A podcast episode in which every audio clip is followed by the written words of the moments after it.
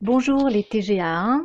Alors tout d'abord, ben, j'espère que vous allez bien, que le confinement euh, ne vous pèse pas trop. Je vous rappelle donc que ces corrections sonores que je vous propose, c'est pour vous aider à mieux comprendre le sujet la parole en spectacle.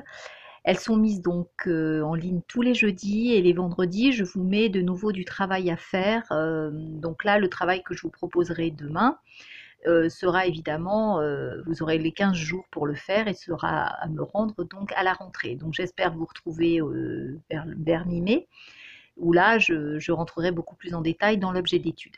Alors, au départ, cet objet d'étude, donc la parole en spectacle, on va essayer de voir à travers ces deux discours comment la mise en scène de la parole, elle fait naître des émotions. Alors, je vous avais proposé deux discours un discours donc euh, du général de Gaulle et un donc du discours du maréchal Pétain. Tout d'abord, je vais commencer par vous lire. Donc, discours du maréchal Pétain. Il faut savoir donc Pétain, c'est un chef militaire illustre hein, qui a été considéré comme le vainqueur de Verdun pendant la Première Guerre mondiale. Il est général en chef de l'armée française jusqu'en 1931, ministre de la guerre en 1934, ambassadeur de France en Espagne en mars 1939. Et Philippe Pétain, donc, euh, à 84 ans, devient le 17 mai 1940 vice-président du Conseil dans le gouvernement de Paul Reynaud. Alors, pour le contexte, au soir du 16 juin 1940, mise en minorité au sein de son gouvernement sur le sujet de la continuation de la guerre en Afrique du Nord, donc Paul Reynaud, le président, donc démissionne, et le même jour est nommé chef du gouvernement le maréchal Pétain, qui est favorable à un armistice et qui va donc engager des pourparlers avec l'ennemi. Hein, donc je vous rappelle que la France en 1940 a échoué, c'est la défaite française en 1940, et donc ça va être cette politique de collaboration qui va être menée entre Pétain donc et l'Allemagne nazie. Alors, le maréchal Pétain va prononcer un discours très célèbre à la radio française le 17 juin à midi 20, je vais vous le lire. Français, à l'appel de Monsieur le Président de la République, j'assume à partir d'aujourd'hui la direction du gouvernement de la France. Sûr de l'affection de notre admirable armée, qui lutte avec un héroïsme digne de ses longues traditions militaires contre un ennemi supérieur en nombre et en armes, sûr que par sa magnifique résistance elle a rempli son devoir vis-à-vis de nos alliés, sûr de l'appui des anciens combattants que j'ai eu la fierté de commander, sûr de la confiance du peuple tout entier, je fais à la France le don de ma personne pour atténuer son malheur. En ces heures douloureuses, je pense aux malheureux réfugiés qui, dans un dénuement extrême, sillonnent nos routes. Je leur exprime ma compassion et ma sollicitude. Et c'est le cœur serré que je vous dis aujourd'hui qu'il faut cesser le combat. Je me suis adressé cette nuit à l'adversaire pour lui demander s'il est prêt à rechercher avec nous, entre soldats, après la lutte et dans l'honneur, les moyens de mettre un terme aux hostilités. Que tous les Français se groupent autour du gouvernement que je préside pendant ces dures épreuves et fassent taire leur angoisse pour n'écouter que leur foi dans le destin de la patrie. Alors, je vous demander différents procédés pour bien que vous compreniez euh, cette parole publique. Hein, euh, quand l'orateur donc l'orateur, c'est celui qui parle, qui s'adresse directement au public qui veut faire réagir. Et donc, euh, quels étaient les moyens donc utilisés dans le texte? Alors, vous aviez euh, tout d'abord des procédés pour interpeller le public. Hein. Donc, ces procédés pour interpeller le public, vous aviez l'utilisation de l'apostrophe quand il dit français. Hein. Donc, ça, c'est l'utilisation de l'apostrophe. Vous aviez également l'emploi de deux pronoms personnels très importants, l'emploi du pronom personnel nous et l'emploi du pronom personnel vous. D'accord? Donc ces deux pronoms euh, personnels euh, permettaient d'interpeller le public. Vous avez compris, le vous permettait de désigner son auditoire et le nous permettait d'intégrer donc les membres du gouvernement et de lui-même. Voilà. Ensuite, donc ça c'était pour les procédés qui permettaient d'interpeller donc le public. Il y en a d'autres, hein, on les verra dans le discours de De Gaulle. Ensuite, je vous demandais des procédés pour s'impliquer dans le discours. Alors là, c'était simple. Les procédés pour s'impliquer dans le discours, je pense que tout le monde l'a trouvé. C'était l'emploi de la première personne, l'emploi du je notamment. Vous aviez également l'emploi du moi également. Et puis, vous aviez également, alors là, il faudrait relever dans votre texte, hein, il y a pléthore de, pronoms personnels du je, hein, première personne du singulier. Je pense, je leur exprime, je préside, Euh, vous aviez également j'assume à la première ligne, etc. J'ai eu la fierté, je fais à la fin. Donc vous avez euh, beaucoup de pronoms personnels je. D'accord? Ensuite, ce qu'il fallait voir, c'était aussi dans les procédés pour s'impliquer dans le discours, c'était l'utilisation des verbes et la valeur de ces verbes. Vous aviez notamment le verbe présider.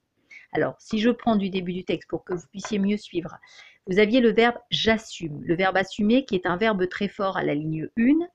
Vous aviez également le verbe je pense, début du deuxième paragraphe. Vous avez je leur exprime, un exprime, euh, toujours dans le deuxième paragraphe. Vous aviez le verbe dire, je vous dis aujourd'hui, toujours dans le deuxième paragraphe.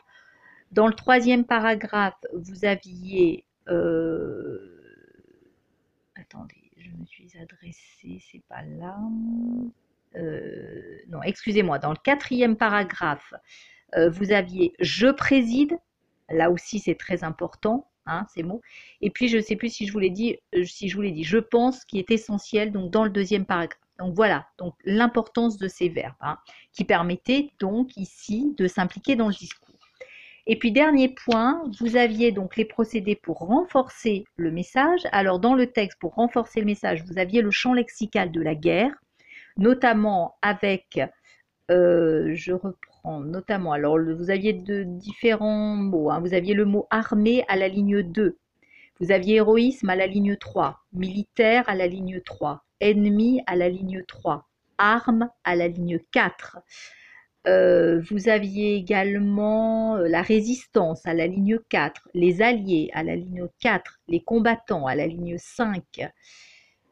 Euh, donc voilà, les soldats, ça c'est dans le troisième paragraphe, vous aviez aussi le mot soldat. Dans le quatrième paragraphe, vous aviez aussi le mot patrie. Donc tous ces mots qui renvoyaient à la guerre, hein, à tout cela. D'accord? Ensuite, dans les procédés également pour renforcer euh, le message, vous aviez une répétition. Hein. les répétitions sont très importantes, notamment dans le premier paragraphe, vous aviez la répétition sur deux, sur de l'affection, à la ligne 2. Euh, vous aviez également euh, sur que sa magnifique résistance à la ligne 4, sur de l'appui des anciens combattants à la ligne 5 et sur de la confiance du peuple à la ligne 6. Donc vous aviez cette répétition et le champ lexical de la guerre donc, qui était donc très important. Alors voilà les procédés donc pour le discours du maréchal Pétain et je vais faire pareil donc pour le procédé euh, de De Gaulle. Donc par rapport à ce discours de Pétain, qui euh, engage la France dans cette France de la collaboration. Et donc, c'est la défaite française. De Gaulle, je vous rappelle, est à Londres et va appeler à la résistance française et non pas à la collaboration, bien entendu. Alors, je vous lis son texte. Les chefs qui, depuis de nombreuses années, sont à la tête des armées françaises ont formé un gouvernement. Ce gouvernement, alléguant, pardon, la défaite de nos armées, s'est mis en rapport avec l'ennemi pour cesser le combat. Certes, nous avons été, nous sommes submergés par la force mécanique, terrestre et aérienne de l'ennemi.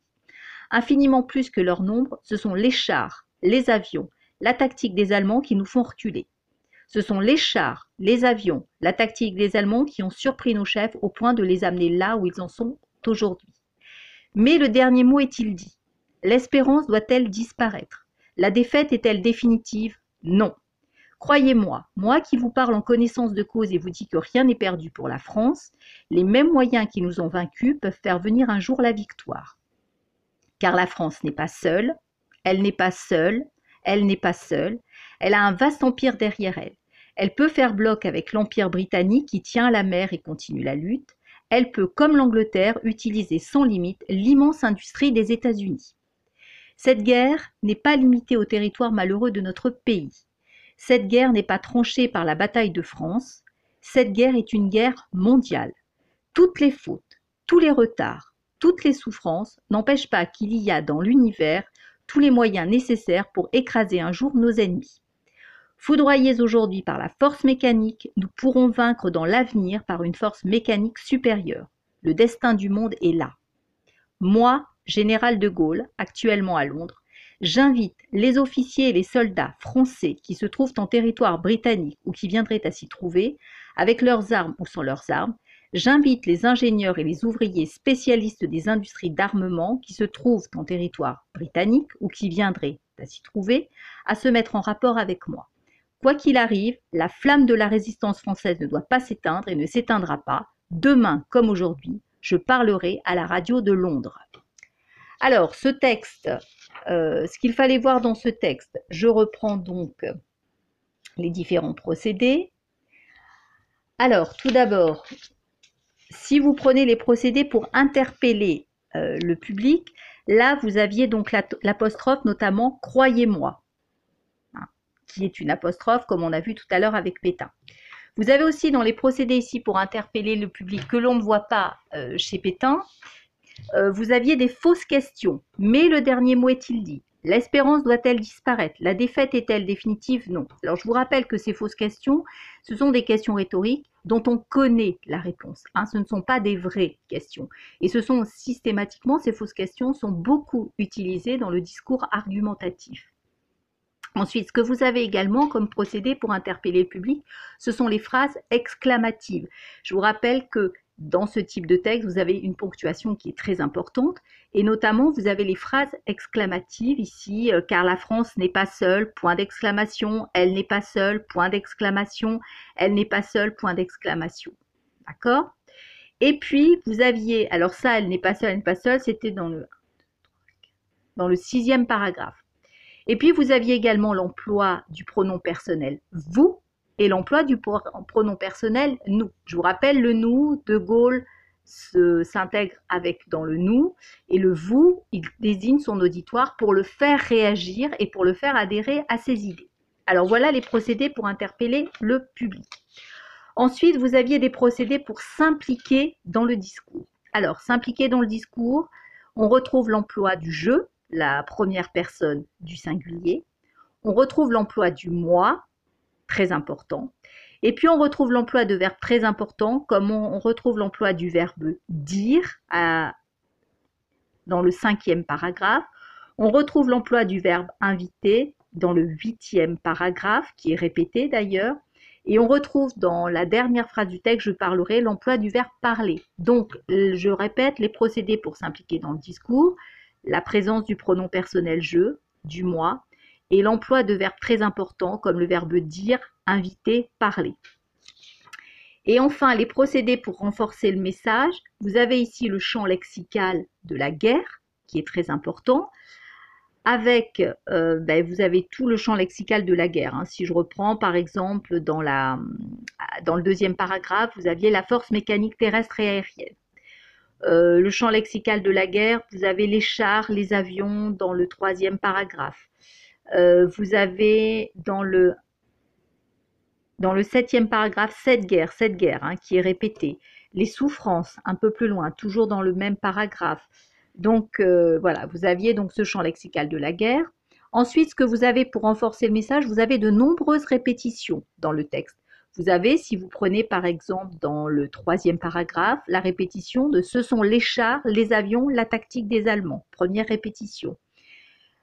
Dans le 6, vous aviez la répétition de la France, elle n'est pas seule, elle n'est pas seule, elle n'est pas seule. Dans le 7, vous avez la répétition de cette guerre, cette guerre. Vous avez également dans le 7 la répétition de la force mécanique. Vous avez dans le 8 la répétition de j'invite les officiers et les soldats, j'invite les ouvriers. Donc voilà de nombreuses répétitions. Vous avez également dans ce texte des énumérations. Je vous rappelle, c'est lorsque vous avez la même construction de phrases, des mêmes groupes, avec des virgules. Alors par exemple, je vous trouve des énumérations. Euh, dans le troisième paragraphe, par exemple, ce sont les chars, virgule, les avions, virgule, la tactique, virgule. Ça, c'est une énumération. Vous aviez notamment euh, d'autres énumérations dans l'avant-dernier paragraphe. J'invite donc les officiers et les soldats. Officiers et soldats, c'est une énumération. toujours dans le même paragraphe, ingénieurs, ouvriers spécialistes des industries d'armement, ça aussi, c'est une énumération. Et puis enfin, vous aviez une métaphore très importante, c'est l'avant-dernier paragraphe, la flamme de la résistance française ne doit pas s'éteindre et ne s'éteindra pas. Donc je rappelle, procédé pour renforcer le message, champ lexical de la guerre, beaucoup de répétitions, des énumérations et des métaphores. Voilà. Alors, vous savez que là, euh, pour, pour, rendre votre correction, vous pouvez tout à fait faire pause, revenir en arrière, hein, le temps que vous notiez. Je vous conseille de surligner euh, dans votre travail, vous surlignez les éléments comme vous avez l'habitude de le faire avec moi. Je pense que ça, ça peut vous aider. Voilà. Et puis, ben, je vous dis donc à très bientôt.